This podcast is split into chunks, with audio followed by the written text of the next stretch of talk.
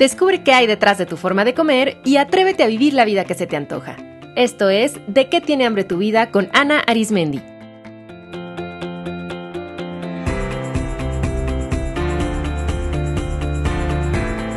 Este es el episodio 236, Hambre de contacto físico.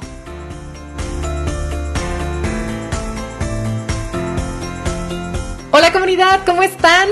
Soy Ana Arismendi, directora del Instituto de Psicología de la Alimentación y es un gusto para mí compartir un programa más en el que exploraremos de qué tiene hambre nuestra vida. Hoy les voy a hablar de un tipo de hambre que es fundamental, el hambre de contacto físico. Pero antes de empezar, les quiero invitar a que visiten la página del instituto www.psicoalimentación.com, donde encontrarán información sobre nuestros próximos talleres, los servicios de terapia psicológica y nutricional que ofrecemos con un enfoque de psiconutrición, alimentación intuitiva, salud en todas las tallas e informado en trauma, y los cursos y servicios para profesionales de la salud. Si este podcast les ha servido, imagínense lo poderoso que sería hacer un taller conmigo o iniciar un proceso de consulta personalizada con mi equipo. No se queden solo con la información, vivan la experiencia completa. El indirecto a nuestra página psicoalimentación.com está en las notas del episodio. Muy bien, pues hablemos del hambre de contacto físico. Solo de nombrarla, ¿se les antoja? ¿Les resuena? ¿Sienten que hoy en día tienen hambre de contacto físico? Si están escuchando este episodio alrededor de la fecha en que lo estoy grabando, que es junio del 2020, muy probablemente tengan este tipo de hambre por la cuarentena que prácticamente en todo el planeta hemos vivido debido a la pandemia del COVID-19, porque precisamente una de las medidas preventivas más importantes, o quizá la más importante, es mantener el distanciamiento físico. Y eso ha ocasionado que nuestra experiencia de contacto piel a piel haya disminuido drásticamente en lo que va del año. Vamos a empezar hablando de por qué es importante el contacto físico. ¿Sabían que el sentido del tacto es el primero que desarrollamos? Ya dentro del vientre materno, un feto puede sentir diferentes temperaturas y texturas y por eso este sentido es el primero que nos permite conocer al mundo y conocernos a nosotros mismos porque un feto explora su cuerpo tocándose, estirándose, moviéndose y también con eso empieza a tener un sentido de su espacio. El órgano de la percepción del tacto es la piel, que es el órgano más grande del cuerpo y es la barrera más importante que nos protege del medio. En ella hay miles de receptores nerviosos que constantemente están recibiendo información de lo que vamos tocando y envían esta información al cerebro. Gracias al contacto físico sentimos el placer de una textura suave, de un abrazo, de una cama calientita, de la caricia del viento en la cara y también experimentamos el dolor de algo extremadamente caliente, de un pinchazo o podemos sentir cuando hace frío. Psicológicamente, la piel nos ayuda a construir nuestro sentido del yo, ya que es la frontera que separa el yo y el no yo. Los bebés comienzan a entender que son individuos separados del ambiente y separados de otros, en especial de su madre, gracias a que tienen una piel que separa su cuerpo de los demás. Por eso, tocar a alguien y permitir ser tocados es algo muy íntimo. Que alguien nos toque es invitarlo a entrar en nuestro yo. Y por eso el tacto no consensuado es una violación profunda a nuestro sentido de seguridad y de autonomía. En cambio, el contacto físico amoroso, que es bienvenido, que se siente seguro, o en el caso del contacto sexual, cuando pues es consensuado, es erótico, es placentero, nos ofrece vías de crecimiento y de seguridad interna. Porque mm, el contacto físico es una de las formas más mamíferas de crear vínculos y de regular nuestra respuesta de estrés y nuestras emociones. Fíjense cómo instintivamente, cuando sentimos miedo, buscamos la cercanía física, igual que otros animales. Piensen en un niño pequeño que se asusta por un sonido fuerte y de inmediato con sus ojos busca su figura de apego, a su mamá, y le tiende los brazos. O si es un niño mayor, va a correr a refugiarse en el cuerpo de su cuidador, abrazándole una pierna, acurrucándose en su regazo o en su pecho. Cuando vemos a alguien triste, también de manera instintiva queremos acercarnos. O sea, buscamos la proximidad, le ponemos un brazo en el hombro, queremos abrazarlo, queremos limpiarle las lágrimas de su cara. Y eso también lo hacemos con nosotros mismos. Cuando estamos ansiosos o tristes, nos autoconsolamos acariciando nuestros brazos o nuestras piernas, dándonos un autoabrazo, poniendo nuestras manos en el corazón. Y esto es porque el tacto estimula los receptores de presión en la piel que envían señales al nervio vago, el cual activa la respuesta de relajación, disminuyendo el ritmo cardíaco, la presión arterial e inhibiendo la respuesta de estrés.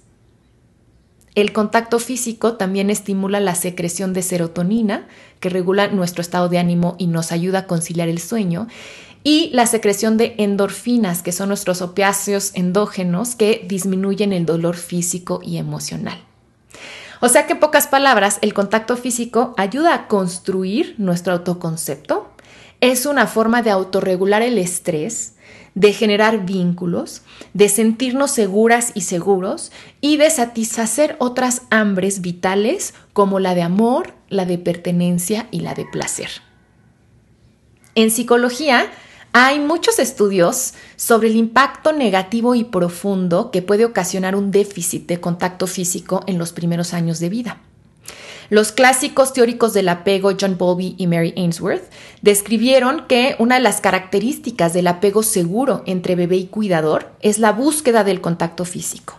Cuando un bebé confía en su madre y cuando la mamá está en sintonía con su bebé, mutuamente hay interacción física, o sea, se acarician, se besan, sonríen, se miran a los ojos y cuando el bebé siente malestar va a buscar la cercanía piel con piel con su cuidador.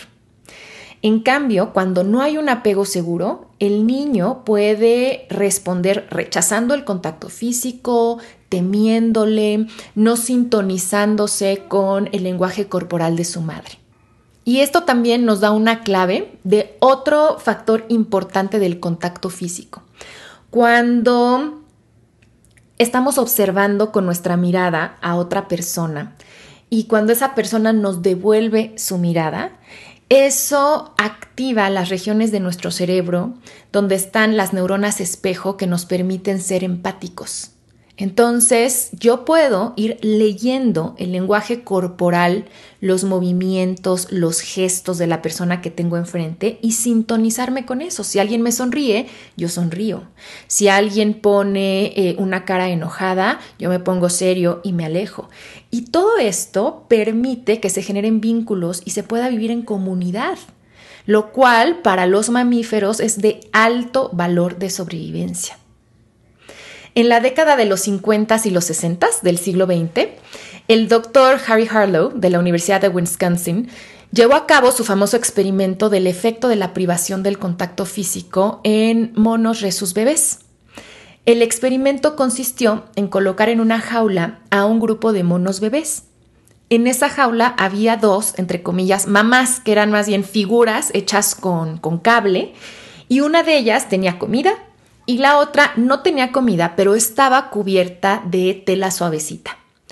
Lo que observó Harlow es que los monos pasaban más tiempo acurrucándose en la estructura con tela y menos en la otra, aunque esa era la que tenía comida. Cuando Harlow dividió al grupo de monos en dos, uno estaba con las figuras cubiertas de tela y el otro con figuras solo con cables notó que los monos en este último grupo tenían menos habilidad para tranquilizarse y estaban en un constante estado de alerta. Lo mismo observó cuando ponía a pequeños monitos con un pañal de tela suavecito o con un pedazo de tela. Veía cómo instintivamente se abrazaban, aferraban y consolaban y acariciaban contra este pedazo de tela y cómo cuando se les quitaba se, em, alteraban generaban malestar emocional, se ponían estresados y empezaban a, buscar ese confort. Entonces lo que Harlow concluyó es que la falta de contacto físico apropiado eh, nos genera una incapacidad para autorregularnos y que es tan importante el contacto físico que se busca incluso mucho más que el sustento de la comida. En las notas del episodio les voy a dejar un video con los experimentos del Dr. Harlow porque es muy interesante poder ver el comportamiento de estos changuitos. En los noventas se observó que los niños de los orfanatorios de Rumania que estaban en condiciones de negligencia terribles y donde además de las condiciones de insalubridad y de falta de estímulos positivos y de buena nutrición, tenían un gran déficit de contacto con figuras seguras. Y eso ocasionó que no pudieran sostener el contacto visual, que temieran el contacto físico con otros. Eran niños que no sonreían, que tenían como una expresión facial totalmente como en blanco, sin comunicar ninguna expresión. Eh, niños que estaban constantemente en un estado de, de alerta y que no tenían capacidad empática, o sea, no se sintonizaban con el lenguaje corporal de otros, no entendían bien las emociones, no sabían leer las emociones en otros lo cual en muchos casos les trajo consecuencias negativas en su desarrollo posterior, aun cuando los niños fueron trasladados a familias adoptivas que eran amorosas. En muchos casos hay todavía muchísimo em, trauma residual y efectos en la cognición, en las relaciones, en el desarrollo psicosocial. Entonces, eh, sabemos ahora que el contacto físico es vital para nuestro desarrollo biológico, para nuestro desarrollo psicológico y se ha estudiado también que puede ser un factor que ayude en la recuperación de la depresión, de la ansiedad y también del dolor físico, por ejemplo, tras una cirugía o durante un tratamiento médico. Y bueno, también sin irnos a casos extremos, quiero que simplemente observen cómo se han sentido en la cuarentena al no poder abrazar, ni tocar, ni estar cerca de otras personas. Afortunadamente, pues tenemos la tecnología para hacer llamadas telefónicas y videollamadas, pero aún así, no sé si ustedes lo han, lo han sentido, eso lo he sentido yo, como que hay algo que falta. O sea, da muchísimo gusto y es un privilegio poder ver a personas queridas, al menos a través de la pantalla, y platicar y ver su cara y reírnos, pero hay esta sensación de que algo falta y eso es la proximidad y el tacto. ¿Ustedes pueden identificar que tienen hambre de contacto físico? Sí, pues explícitamente extrañan y sienten la necesidad de un abrazo o de una caricia sí se les dificulta relajarse y reducir los niveles de estrés. Como ya vimos, el contacto físico es importantísimo para estimular nuestro nervio vago ventral, encargado de la regulación del estado de estrés pero además también es el encargado de el poder tener contacto social con otras personas. Entonces, muchas veces esta privación del contacto hace que sea más difícil que nos relajemos y eso también puede generar dificultades para dormir. Vean cómo muchos niños para quedarse dormidos necesitan contacto. O sea, el contacto físico de un cuidador, abrazar una almohadita, un muñeco, abrazarse bien de sus cobijitas, sentirse bien contenidos por sus mantas. Y eso es por esta capacidad regulatoria de nuestra piel y del nervio vago. De adultos también necesitamos eso. Y muchas veces si ahora se ha perdido ese contacto físico, ese poder abrazar a alguien, tocar a alguien, saber a alguien cerca cuando dormimos, em, puede generar dificultades para dormir. Por eso también muchos adultos eh, utilizan el abrazar una almohada cuando se quedan dormidos, no nada más por una comodidad física, pero sino también porque da esta sensación de contacto. Por eso también mucho los terapeutas que seguimos pues estas, em, estos enfoques más somáticos, es decir, que buscan trabajar con el cuerpo, utilizamos e indicamos mucho esto, abrazar, tocar, em, utilizar muñecos, mantas, cosas para que nuestro cuerpo se regule. Porque muchas veces podemos entender muy bien que esta es una cuarentena, que es lo mejor para todos, estar separados. No es un problema de no entender, es un problema de no cubrir una necesidad física que nos da seguridad. Algo muy relevante para la materia de este podcast es que un síntoma de hambre de contacto físico es la búsqueda de estimulación táctil a través de la comida. Entonces, en muchas ocasiones, cuando nos falta contacto físico, buscamos experimentarlo comiendo, porque al comer estamos tocando con los dedos, con las manos, con los labios, con la boca, estamos tocando texturas y temperaturas, estamos em, sintiendo diferentes formas, diferentes pesos, tamaños, y todo eso estimula nuestros receptores sensoriales que nos relajan y que nos calman. Hay muchas personas que por condicionamientos o por experiencias traumáticas no se permiten el contacto sexual con otras personas o consigo mismas, pero como el manejar nuestra energía sexual es una necesidad también mamífera, humana, animal, entonces una forma como de canalizar esa necesidad de, erotismo y de vivir nuestra sexualidad a veces se puede reemplazar con la comida, porque también recuerden que la boca es una zona erógena y pues cuando comemos también se liberan dopamina y serotonina y endorfinas. Entonces vean también si una parte de lo que les falta del contacto físico es también el contacto físico en su parte sexual.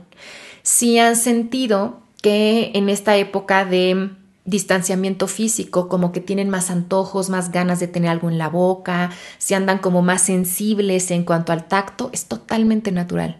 Y es porque nos hace falta esta, esta, esta interacción piel con piel con otros. Entonces, ¿qué hacemos? Pues vamos con estrategias puntuales para satisfacer el hambre de contacto físico, tanto si están en cercanía de alguien como si están solo con ustedes mismos. Algo maravilloso del contacto físico es que si bien es diferente cuando lo hacemos con alguien más que con nosotros mismos, si por alguna razón no podemos estar con alguien más, podemos satisfacer de cierta manera y hasta cierto punto esta necesidad si eh, hacemos algunas prácticas con nosotros mismos y también para algunas personas que han vivido algunas experiencias que Em, les han hecho sentir que no es seguro el contacto físico con otros, una gran manera de empezar a sanar eso es practicando el contacto físico seguro, amoroso, constante con uno mismo. Entonces, estrategia uno, mírate y mira a los ojos. Una primera gran forma de hacer contacto con los demás es a través de la mirada. Y entonces, observa qué tanto miras a los otros a los ojos pero ¿qué tanto te miras a ti mismo? Por ejemplo, al espejo cuando te estás lavando los dientes o cuando te estás lavando la cara. ¿Qué tanto te das una mirada y cómo es la calidad de esa mirada? ¿Es una mirada presente? ¿Es una mirada amorosa? ¿Es una mirada amable? ¿Es una mirada tierna? ¿Es una mirada curiosa? ¿O al contrario, es una mirada con juicio? ¿Es una mirada agresiva? Sonríete y sonríele a los demás. Entonces, la sonrisa, este gesto, sabemos que también estimula a nuestro nervio vago ventral, que estimula la secreción también de endorfinas. Entonces, simplemente, aunque no se sientan alegres, pero hacer el gesto de la sonrisa y sostenerla por un tiempo, nos ayuda a que corporalmente, bioquímicamente, cambiemos y entonces nos sintamos más contentos, más seguros, más tranquilos.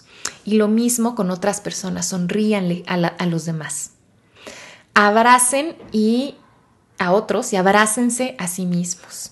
El abrazo es una de las formas de contención, de cariño más profundos. Entonces, si ahora no pueden abrazar a alguien más, abrácense a sí mismos, eh, pueden abrazar también a eh, una almohada, pueden abrazar también a un muñeco y eso da mucho confort, eso elimina esta sensación también de soledad o de miedo que a veces puede generar el déficit de contacto físico.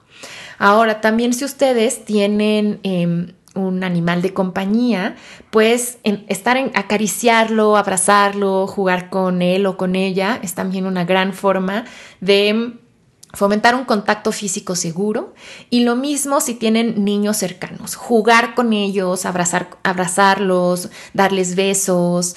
Los niños eh, tienen mucha más apertura en cuanto a contacto físico, entonces es, ellos son como más libres, ¿no? De jugar en interacción física, entonces es algo también que satisface mucho.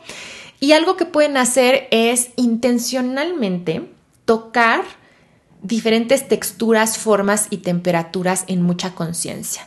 Por ejemplo, en conciencia sentir el pasto, la tierra en los pies o, sentir el, el piso, el que tengan, si tienen piso de madera, si tienen piso de azulejo. Quítense los calcetines y siéntanlo y vean qué perciben o salgan a tomar el sol y sientan el sol en su piel, o metan sus manos en bolsas de semillas, o dense un tiempo por las mañanas para sentir sus sábanas antes de levantarse. Todo eso satisface nuestra necesidad de contacto. También una buena estrategia es tomar un baño en plena conciencia, acariciando su cuerpo y sintiendo las, diferencias las diferentes texturas, temperaturas del agua, del jabón, de cómo se sienten sus dedos en diferentes partes de su cuerpo. Hágale un masaje a alguien más, ábranse a recibir un masaje o dense un masaje a ustedes mismos.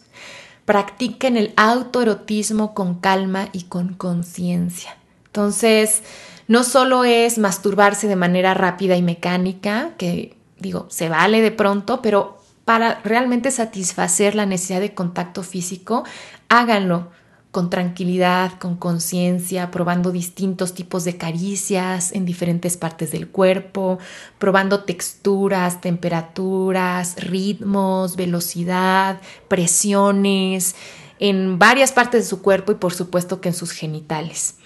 Y si lo pueden y lo quieren hacer, practiquen relaciones sexuales con otras personas, igual de manera consciente y experimentando diferentes formas de contacto físico. Cocinar y comer con atención plena pueden ser grandes maneras también de satisfacer esta necesidad. Y, por ejemplo, utilizar ropa y ropa de cama que sea agradable al tacto o cosas en cosas que ya hacemos en el día a día, como por ejemplo lavarnos las manos, ponernos crema, todo eso si lo hacemos de manera consciente, prestando atención a lo que sentimos, eso satisface nuestra hambre de contacto físico. Entonces, como ven, hay muchas formas de practicar el contacto físico. Elijan una hoy, la que más se les antoje. Y bueno, antes de despedirme, solo quiero mencionar que existen ciertos bloqueos que pueden impedir que las personas sean capaces de satisfacer el hambre de contacto físico. Y se las quiero mencionar para que si se identifican, busquen apoyo psicológico. Entonces, uno de ellos es haber crecido con un estilo de apego que se llama evitativo, que es haber crecido con cuidadores donde el contacto físico no estaba permitido. Entonces, si sus papás o las personas con las que se criaron no les proporcionaban contacto físico, si abiertamente lo rechazaban o eh, si recibieron un contacto físico que era agresivo y violento, pues es muy probable que ahora de adultos no sepan cómo pedir contacto físico, cómo recibirlo, qué es exactamente un contacto físico seguro. También haber vivido experiencias traumáticas que hacen que el contacto físico se perciba como peligroso, doloroso, por ejemplo, violencia física, abuso sexual o cirugías o algún tipo de condición donde se experimenta dolor crónico, pues puede hacer, puede ser una barrera para experimentar este tipo de contacto. También el tener conflictos con el propio cuerpo, con su apariencia, eh, con sus sensaciones, rechazar al cuerpo, pues obviamente pone también un obstáculo para entrar en contacto de manera piel a piel. Y eh, pues tener algún trastorno que hace incómodo el contacto físico, como el trastorno del espectro autista o el trastorno de integración sensorial. Entonces, todo esto puede ser evaluado y puede ser tratado en, en, en un espacio psicológico, así es que les invito a acercarse. Muchas gracias comunidad por escuchar y espero que este episodio les haya ayudado a comprender la importancia del contacto físico y que tengan muchas ideas para satisfacer esta necesidad. Un abrazo y hasta la próxima.